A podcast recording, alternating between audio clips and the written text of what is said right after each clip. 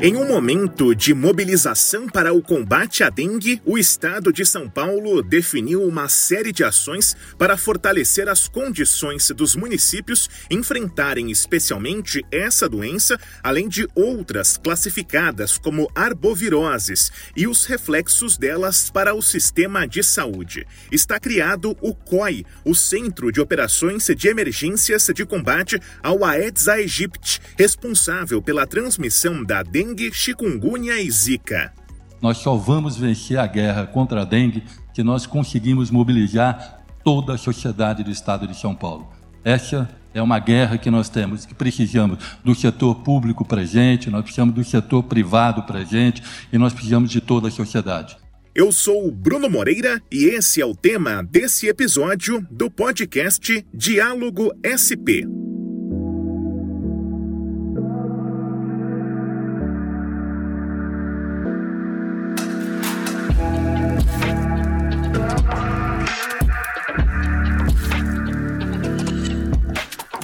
Fala do secretário estadual de saúde, Eleusis Paiva, dá o tom da importância do assunto. A mensagem é de união e conscientização.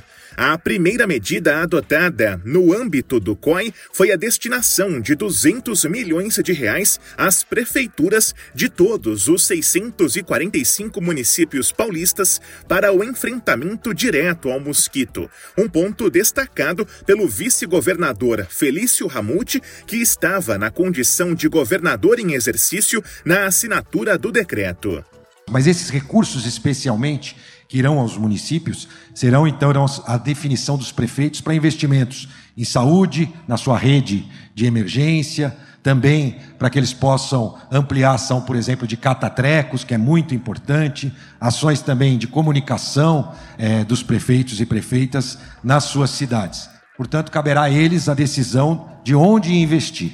Além dos recursos, mais de 600 equipamentos portáteis e pesados estão disponíveis para as cidades em ações de campo, como a nebulização, conhecida também como fumacê. É um trabalho coordenado pela Defesa Civil Estadual que vai intensificar o trabalho de visita às residências em parceria com as defesas civis municipais. São medidas ressaltadas nesse momento, ainda que o trabalho já tenha começado bem antes, como lembra o secretário Eleusis. Mas é importante a gente comunicar a todos que, na realidade, o Estado de São Paulo eh, já vem fazendo uma série de ações eh, desde o mês de setembro. Eh, a nossa equipe de vigilância epidemiológica vem fazendo ações em todo o Estado. Talvez isso demonstre por que do Estado de São Paulo, todos os estados limítrofes a São Paulo, Rio de Janeiro, Minas Gerais, Goiás, todos os estados limites já no nível acima do nosso, né, de pacientes de contaminação de casos de dengue, o estado de São Paulo ainda num patamar menor. Porque na realidade nós começamos precocemente a fazer o nosso diagnóstico e também precocemente já tomar uma série de ações juntos com os municípios.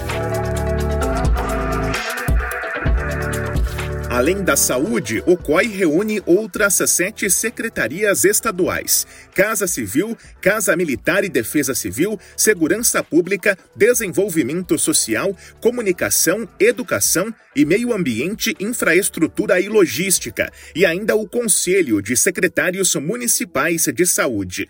Serão realizadas ações educativas em escolas da rede estadual, rodovias e pontos de grande circulação de pessoas, como estações de trem e metrô. Numa outra frente, a Secretaria de Saúde está capacitando todos os agentes de endemias por meio de cursos e treinamentos online. O Instituto Adolfo Lutz também está recebendo investimentos para reduzir o tempo de resposta para o resultado de testes sorológicos e para ampliação da sua capacidade. Outra ação destacada pela gestão estadual é o lançamento do painel de monitoramento da dengue que vai dar em tempo real a situação que nós estamos é, de comprometimento epidemiológico no estado de São Paulo. Mas vale ressaltar que o sucesso das ações contra a dengue também conta com a colaboração de toda a sociedade, como lembra o presidente do Conselho de Secretários Municipais de Saúde, Geraldo Repli Sobrinho. Nós só temos um jeito hoje, que é combater o mosquito. E aí todos nós precisamos nos dar as mãos. Eu falo de corrente do bem, a população principalmente nos ajudar. E além disto, eu faço um apelo. Hoje, com certeza, nós temos agentes correndo todas as cidades desse país e desse estado. E muitas vezes os agentes não são recebidos, as pessoas não abrem a porta para os agentes. Mas as pessoas vão ter, elas vão estar identificadas, elas vão estar com crachá e é possível que você seja visitado. Abra as portas, porque eles vão olhar com um olhar profissional. Eles vão olhar aquele lugarzinho que a gente acha que não tem nada. Às vezes uma tampinha de garrafa pode ter milhões de, de, de larvas ali. Então, esse é o apelo que eu faço.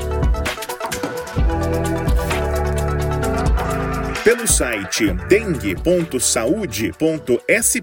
dengue.saude.sp.gov.br, as informações podem ser filtradas por data, município e grupo de vigilância epidemiológica.